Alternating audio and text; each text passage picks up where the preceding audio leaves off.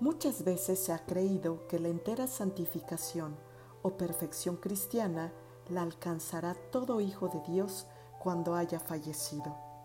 Sin embargo, esa obra de gracia de Dios es por medio del Espíritu Santo, el cual la lleva a cabo durante la vida del creyente.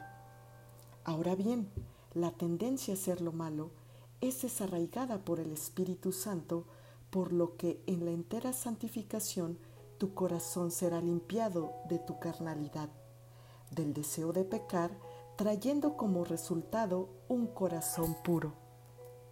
¿Recuerdas en tu antigua vida cómo disfrutabas hacer lo malo? Esto es, no sentías ningún remordimiento cuando pecabas y ahora no deseas hacer lo malo, no deseas pecar. Y si aún sigues cometiendo alguna falta, es debido a la naturaleza humana que existe en ti, como lo son el temperamento, el abuso sexual, prejuicios raciales, entre otros.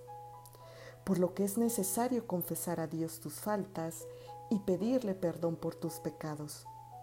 Por tanto, hoy te invito a procurar la pureza de corazón, pidiéndole la ayuda del Espíritu Santo, a fin de que controles todo aquello que te impulsa a actuar en contra de lo que tu Padre Dios ordena en su palabra, para así tener la bendición y el favor de Dios en tu vida.